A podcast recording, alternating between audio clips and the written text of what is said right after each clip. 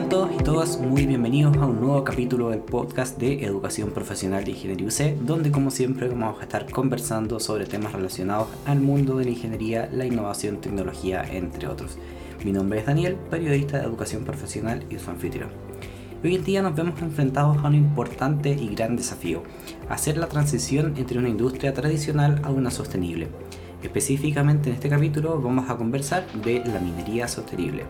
De acuerdo con el gobierno de Australia, uno de los países más avanzados en esta materia, este término se define como desarrollar los recursos minerales y energéticos de un país de modo que se maximicen los beneficios económicos y sociales minimizando el impacto ambiental. Y pero para explicarnos más y ahondar en este tema nos acompaña hoy Álvaro Videla, PhD en Ingeniería Metalúrgica y Magíster en Ciencias de la Universidad de Utah, ingeniero civil de industrias con diplomado en Ingeniería de Minería UC, profesor asociado de la Escuela de Ingeniería UC, director del Centro de Energía UC, miembro del Comité Académico del Doctorado en Ingeniería de la Industria y Tecnología UC y miembro del directorio del Centro Nacional de Pilotaje para la Minería. profesor cuenta con extensa experiencia en la industria minera, con especialidad en el estudio, análisis de procesamiento de materiales y en eficiencia energética aplicada a la minería. Álvaro, mucho gusto y muchas gracias por estar con nosotros hoy. ¿Cómo estás? Pues muchas gracias por la invitación, Daniel. Muy bien. Qué bueno, Álvaro. Vamos directo a la materia. El término desarrollo sostenible, ¿a qué se refiere? Sí, es interesante eh, hablar acerca de los principios de estos conceptos porque sucede que no nacen hace mucho tiempo atrás. ¿ah? La primera vez que se utilizó el término de desarrollo sostenible o que se apuntó hacia allá fue en el, en el informe Brundtland de 1987, en donde se hablaba acerca de la necesidad de encontrar un nuevo balance en, las actividades productivas, tratando de generar eh, actividades que fuesen socialmente eh, y económicamente positivas, que llevaran hacia la sociedad hacia una vida sana y productiva, pero sin comprometer, sin comprometer eh, a las generaciones futuras, sus capacidades de poder también satisfacer sus necesidades. Y a partir de ahí, de este informe, eh, empezó a haber mucho trabajo en el ámbito teórico y legal de, eh, de todo lo que se eh, relacionaba con el área ambiental. Y así fue como en Chile, por primera vez en 1994, ¿ah? sacamos la primera ley ambiental. O sea, no estamos hablando de hace muchas décadas atrás, sino que hemos ido de a poco eh, incorporando eh, estos, estos lineamientos. Hoy en día la sustentabilidad se entiende como un concepto en el, en el cual las empresas y la actividad social, ¿cierto? Eh, trabaja pensando en, en, objetivos que van más allá de lo económico, sino que incorporan objetivos ambientales y sociales dentro de su actividad y podemos, si tú quieres, eh, explorar cuando nos referimos a estos objetivos, pero a veces son objetivos eh, que necesitan, ¿cierto?, eh, una mirada más integral para poder alinearlos entre ellos. Y me imagino que existen un conjunto de medidas o prácticas que a lo mejor se deben implementar para que un proyecto sea considerado como sostenible, ¿no? Efectivamente, o sea, eh, hoy en día se ha transformado en un ámbito muy eh, de, vasta importancia eh, por cómo se han venido dando las, prácticas del desarrollo de proyectos que impactan en las comunidades. Y aquí particularmente tenemos una guía que, que está hoy generando mucha mucho, mucho interés y, alineamiento eh, entre todas las organizaciones, que es la guía de eh, desarrollo de indicadores de sostenibilidad, las metas de sostenibilidad propuestas por, por la ONU. Y estas metas de sostenibilidad eh, o indicadores de sostenibilidad apuntan a 17 aspectos particulares del desarrollo sostenible. ¿ah? Uno es que el desarrollo sostenible debiese apuntar a reducir los niveles de pobreza en un, país o en una comunidad, ¿cierto? Disminuir los niveles de hambruna o, eh, la potencialidad eh, de generar eh, problemas ¿cierto? alimenticio en la población. ¿cierto? También debiese propiciar la actividad económica debiese propiciar a una buena vida, ¿cierto? A un, buen vivir. Eh, también las actividades de las sociedades debiesen apuntar hacia una mejora en la calidad de la educación, hacia la incorporación del trabajo femenino, eh, y así un, número importante de indicadores, entre los cuales debo destacar que están los de acción climática, ¿cierto? que están relacionados con el medio ambiente y cómo nuestra actividad humana impacta en el medio ambiente, que debiesen estar incorporados dentro de eh, los estándares eh, e indicadores de las actividades económicas que se desarrollan eh, en, una sociedad. Las empresas no solo debiesen hoy estar mirando el bottom line o la línea de resultados, sino que están siendo desafiadas a incorporar todos estos indicadores que están siendo requeridos por las entidades que los financian y por lo tanto está siendo cada vez más eh, importante visibilizarlos porque hace una diferencia entre las empresas que eh, pueden acceder a financiamiento y aquellas que no. Considerando estas sugerencias de la ONU, ¿cómo nos encontramos a la industria de Chile? ¿Cómo se encuentra en este momento? ¿En qué etapa estamos? Eh, bueno, estamos en una etapa incipiente. Como te decía, eh, estas prácticas y estos requerimientos son relativamente jóvenes en términos de tiempo de actividad. Las empresas están hace algunos años incorporando indicadores de sustentabilidad en su reporte. Pero ha sido un proceso lento porque no hay una estandarización. Hay empresas que presentan algunos indicadores, otras otros indicadores, los calculan de una forma y por lo tanto no hacen fácil la homologación de los resultados y su comparación.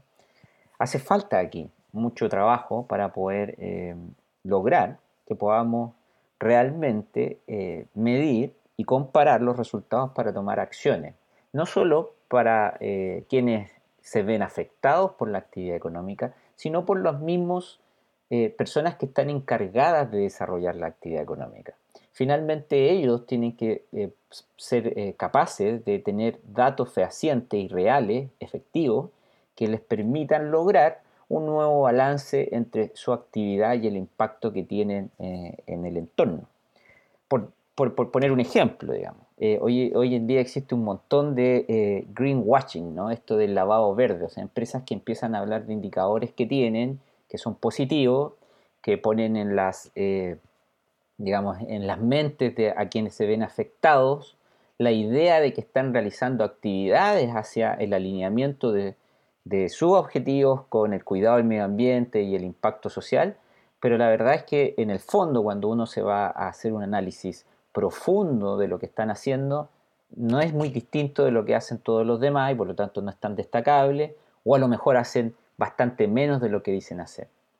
Eh, y eso es preocupante porque en realidad la sociedad lo que tiene que promover es premiar a quienes realmente lo hacen bien. Nosotros tenemos que ser capaces de poder identificar las empresas y actividades que realmente están haciendo esfuerzos y están invirtiendo recursos y se están alineando con lo que la sociedad necesita y requiere, de aquellas que no lo hacen. Y ahí tenemos una franca falla.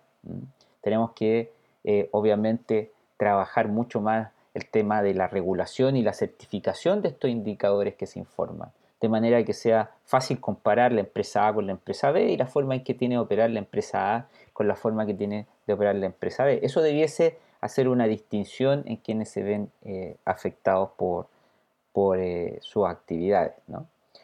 Por eso que yo digo que aquí hay un desafío no menor. Primero, tenemos que lograr que las industrias, y, hablando de sectores importantes, la agricultura, la minería, ¿cierto?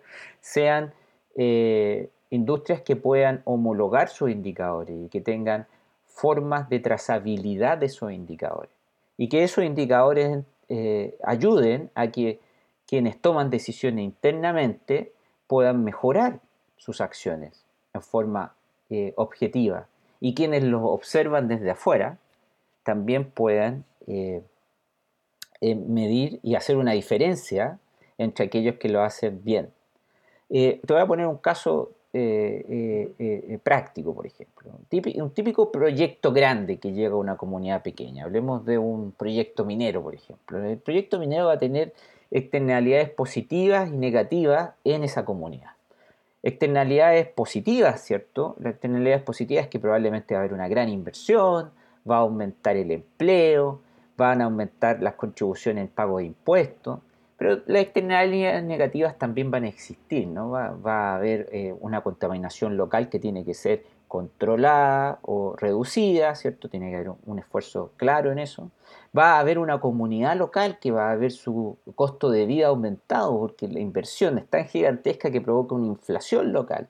Bueno, la pregunta es qué hacemos como sociedad para hacernos cargo de que muchas de las cosas positivas que te mencioné eh, tienen, eh, son positivas pero a larga distancia, lejos del punto donde se hizo el efecto. O sea, los impuestos fluyen hacia el Estado central, ¿cierto? Eh, el empleo no solamente va a beneficiar a la gente local, sino que va a haber inmigración hacia el lugar para darle vida a ese, proyecto. en cambio, los efectos negativos tienen más bien una, un efecto local, bueno, tenemos que mitigar eso, tenemos que trabajarlo en vista y teniendo en vista los objetivos de desarrollo sustentable que nos propone la ONU, que son un marco de pensamiento que nos puede alinear y que nos puede permitir desafiarlo. Eh, es innegable, por ejemplo, que un proyecto de esa naturaleza puede contribuir eh, a facilitar o dar acceso a agua, porque como el proyecto va a necesitar agua, probablemente eh, un proyecto de esa naturaleza puede dar accesibilidad al agua pero también es innegable que a lo mejor puede tener un impacto en los animales terrestres que están en el entorno. Bueno, eh, ¿se pueden alinear ambos objetivos? ¿Cómo lo hacemos para alinearlo? Es algo en que estamos desafiados y que tenemos que trabajar y por supuesto que se puede hacer. ¿ah? Eh, siempre y cuando tengamos maneras estandarizadas y herramientas para poder medir eh, estos impactos y poder ir tomando acciones y ir definiendo prácticas que, que los alineen. Y eh, ahora, en, este momento, ¿existen formas de mitigar esos efectos negativos que tiene, por ejemplo, este proyecto que describe usted? Bueno, el, el marco legal chileno establece, ¿cierto?, que cada proyecto cuando va a, eh, a instalarse tiene que pedir un permiso. Y, ese permiso ambiental eh, tiene un proceso largo de requerimiento de información que es evaluada por la autoridad. Eh, y eh, la ley establece que es quien el que va a desarrollar el proyecto es quien debe proporcionar toda la información y hacer los estudios para evaluar los potenciales impactos. Y en ese proceso de información, agentes externos o cualquier ciudadano puede informarse y tener, requerir más información si lo encuentra necesario. Finalmente, eh, si sigue el proceso completo, ¿cierto? Pudiese conseguir un permiso para poder operar si es que plantea un plan de mitigación adecuado de los impactos que pueda eh, tener. La pregunta es si es que estamos conformes con eso y si es que está teniendo el resultado necesario, como para alinear el trabajo que estamos desarrollando en el país, en las distintas áreas económicas, con los objetivos de desarrollo sustentable. Y quizá nos vamos a dar cuenta de que tenemos algunas falencias que tenemos que mejorar. Primero es que si existe una institución que pide un permiso, tiene que haber una contraparte lo suficientemente empoderada y con las capacidades suficientes para poder absorber la carga de trabajo que significa eh, mirar en detalle este tipo de intervenciones. También hay que incorporar a una comunidad informada, ¿no? Eh, hay que informar a la comunidad, hay que incorporarla en el proceso y ellos también pueden hacer levantamientos respecto de sus eh, temores, digamos, o eh, sus requerimientos respecto del proyecto. También tenemos que ver cuáles son, eh, digamos, los planes de mitigación y evaluarlos en su fondo, ¿cierto? si son buenos planes de mitigación y si realmente disminuyen los riesgos a lo mínimo posible de acuerdo al actual nivel de conocimiento que tenemos. Y en función de eso, eh, tomar decisiones respecto de avanzar o no con estos proyectos. Lo que sí te puedo decir, Daniel, es que es evidente que estamos en, una situación compleja en este ámbito. Pues la mayoría de los proyectos en Chile hoy día se detienen producto de la incapacidad que tenemos de poder relacionar estas tres dimensiones la dimensión del impacto ambiental, el impacto social y el impacto económico en una manera que a las comunidades que se ven localmente impactadas eh, vean que estén realmente eh, resueltos, ¿cierto? Y que los reguladores puedan ver que, dado que las comunidades están eh, tranquilas con los planes, puedan también apoyar a que los proyectos puedan seguir adelante. Si, o sea, si hacemos un catastro de los últimos proyectos grandes del país, te vas a dar cuenta que la mayoría de ellos se han detenido por, por diversas dimensiones y dudas que hay respecto de estas, estos indicadores y dimensiones que tienen que estar considerados. Claro. Y en, su opinión, profesor, em, ¿cómo estamos en el nivel de los profesionales que se dedican o que trabajan en esta materia? ¿Quizás hay un, un déficit de profesionales especializados en esto? Bueno, yo creo que te este, estoy hablando de ámbitos tan amplios que es difícil que una persona salga eh, desde una, carrera o, digamos desde un eh, programa de pregrado con los conocimientos eh, amplios y extensos en, toda, en cada una de estas dimensiones. Usualmente lo que ocurre es que un profesional está enfocado bien en el ámbito económico, o tiene una, cierto, un matiz en el ámbito social o viene más bien del mundo ambiental. Pero aquí, estamos, eh, aquí estamos enfrentando una situación en donde los tres mundos tienen que encontrar un punto en común de desarrollo eh, y sustentable y además objetivo. Así que es, difícil que la persona, eh, sin hacer un esfuerzo de mayor formación, pueda incorporar estos tres ámbitos. Y en ese sentido, sí, es difícil encontrar personas que encuentren o que tengan todas estas habilidades para poder enfrentar eh, los problemas que te estoy mencionando. Eh, es difícil ver eh, que solo una persona pueda enfrentar o liderar el proceso de evaluación de impacto ambiental y los permisos regulatorios y sectoriales asociados a un proyecto de una manera extremadamente eh, completa. Más bien lo que uno trata de, hacer hoy en día es generar grupos, y eso está bien, tener grupos de trabajo. Pero uno quisiera también ver gente que traiga conocimiento nuevo, ¿cierto? Que pueda plantear desafíos, eh, desafíos que puedan ser eh, manejables por el proyecto y que, y que, contribuyan al estado del conocimiento para reducir el riesgo de ese proyecto en estas dimensiones. Yo creo que hacen falta, por ejemplo, el desarrollo de herramientas, hace falta en el desarrollo de definición de indicadores.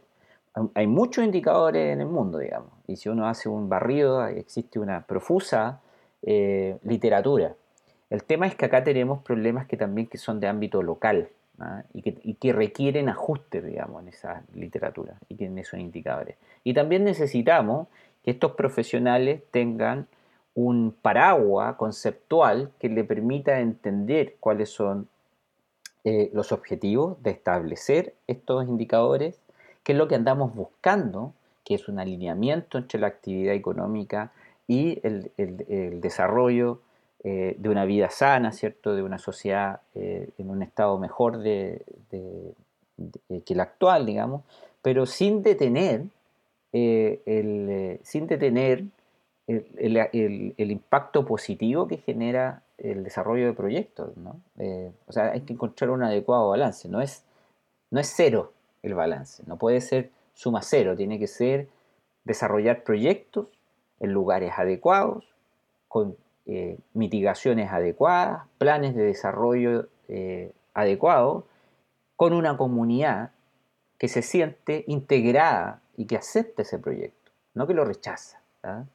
Eh, y, ese, balance eh, es difícil de encontrar y requiere profesionales con, nueva, con, una, nueva mirada. Tiene que tener una mirada, digamos, en, el aspecto regulatorio, tiene que incorporar, por supuesto, indicadores y los conceptos de indicadores económicos, pero también tiene que incorporar mucho, ¿cierto? los conceptos que nos llevan a refundar o repensar la manera en que las actividades económicas se relacionan con su entorno. Y para eso necesita eh, incorporar aspectos de, eh, de, las relaciones con las comunidades, sociología y un framework, ¿cierto? un paraguas conceptual que le permita abordarlo. Bueno, profesor, ya casi terminando, eh, bueno, además de todos los otros eh, créditos que mencionamos sobre usted, eh, usted también es jefe de programa del Diplomado en Desarrollo Sostenible en la Industria Minera de Educación Profesional en Ingeniería UC. ¿Podría contarnos un poco en qué consiste este diplomado como una alternativa quizás para profesionales que quieran especializarse en el área?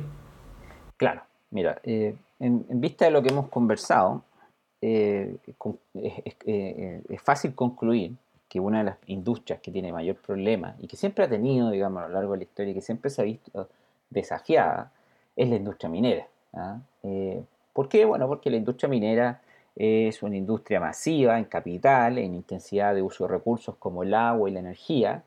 Es, eh, además es una industria que genera alto nivel de empleo y alto nivel de inversión. Eh, y que, y que tiene eh, este, tipo de problemas de, generación de, digamos, externalidades positivas, digamos, a nivel de país o a nivel regional y externalidades negativas locales, lo que siempre ha significado una tensión permanente con las comunidades. En el último tiempo lo que tú has, observado y que hemos observado es que muchos de los proyectos mineros están detenidos y no es un tema solo de riesgo, eh, digamos, institucional que tenga que ver con, los problemas eh, asociados a, regulación solamente, ¿no? Se detienen porque o son rechazados por las comunidades o porque existe una visión, una visión negativa en torno a la industria. Y eso requiere un trabajo de fondo. Un, solamente para darte un, una idea, eh, por qué nos llama la atención y por qué hemos generado este tipo de, eh, eh, diplomado. Existe un desafío no menor para cambiar la percepción de la industria minera. Nosotros estamos, somos un país eminentemente minero, y, un estudio realizado recientemente respecto a la percepción social de la minería nos califica mal. ¿ah? Eh, eh, eh, califica mal a, la industria minera con respecto a lo que se percibe en otros países como Perú o Australia. O sea, existe acá una percepción equivocada o digamos una percepción, no, le pongamos adjetivo, existe una percepción que es desafiante y eso requiere mirar cómo estamos haciendo las cosas e incorporarla dentro del trabajo que se requiere hacer. Existe un gran desarrollo ah, eh, en, esta, en esta materia a nivel mundial. ¿ah? Eh, la, iniciativa global de la minería que fue establecida en 1999 derivó en el International Council on Mining and Metals, que existe desde el 2002. Hoy en día ya estamos, ¿cierto? Como te decía, eh, además incorporando los SGDS. Y todo esto tiene que refrescarse, generar un, un, un, un ponerse, digamos, en el contexto de un paraguas conceptual y tiene que transformarse eh, en, profesionales que son capaces de incorporarlo dentro de la industria minera y de incorporar una forma rápida, hábil, efectiva. ¿ah? ¿Por qué? Porque la industria minera está desafiada y ahí nosotros creemos que este diplomado va a permitir a cualquier persona que está trabajando en la industria minera poder, uno, actualizarse en torno de qué es lo que ocurre en, en el ámbito de el desarrollo sustentable y la implementación de políticas de sustentabilidad en la industria minera, poder alinear eh, esa información, ese entendimiento que va a tener con la propia práctica de la industria minera en Chile. Y más allá de eso esperamos que pueda contribuir con nuevo conocimiento a que las prácticas que se están desarrollando y la actividad minera que está desarrollándose en Chile, eh, al incorporar estos conceptos, logre revertir este rechazo ah, que existe para la industria minera y que es un desafío que tenemos que enfrentar porque eh, somos un país que debiese en los próximos 20 o 30 años seguir con actividad minera a nivel eh, del que tenemos, porque aportamos cobre y litio, que son la base de la electromovilidad. Por lo tanto, no, no me imagino un Chile en los próximos 20 o 30 años abandonando una historia tan larga sino que más bien transformando las capacidades actuales para responder a las demandas que la sociedad nos impone. Perfecto. Estimado Álvaro, muchas gracias por estar con nosotros en este capítulo. Te agradezco mucho, mucho, mucho que hayas tenido el tiempo para acompañarnos. Pero antes de irnos, quiero también dejar invitados a todos quienes nos están escuchando a, si es que les interesa obviamente, a solicitar más información sobre el Diplomado en Desarrollo Sostenible en la Industria Minera. Y esto pueden hacerlo en nuestra página web que es educacionprofesional.ing.uc.cl. También obviamente los invitamos a seguirnos en redes sociales y aquí mismo en Spotify. Antes de que terminemos, Álvaro, ¿quisieras agregar algo? No, solo dejarlos invitados. Estoy seguro que quienes eh, nos están escuchando probablemente porque están ya con algún interés de poder contribuir a un desafío no menor para la sociedad, que es transformar la actividad económica en algo más sustentable, que enriquezca la vida humana eh, y la vida en sociedad. Y, aquí nosotros esperamos aquellos que estén eh, entusiasmados con eso puedan acompañarnos en ese camino eh, y si quieren más información y poder aprender o incorporar conocimiento del estado del arte y después transformarlo para aplicarlo en Chile, creo que es el lugar correcto. Excelente, muchas gracias Álvaro y también muchas gracias nuevamente a quienes nos escuchan hoy. Nos esperamos pronto en un nuevo capítulo y que tengan una muy buena semana. Hasta luego.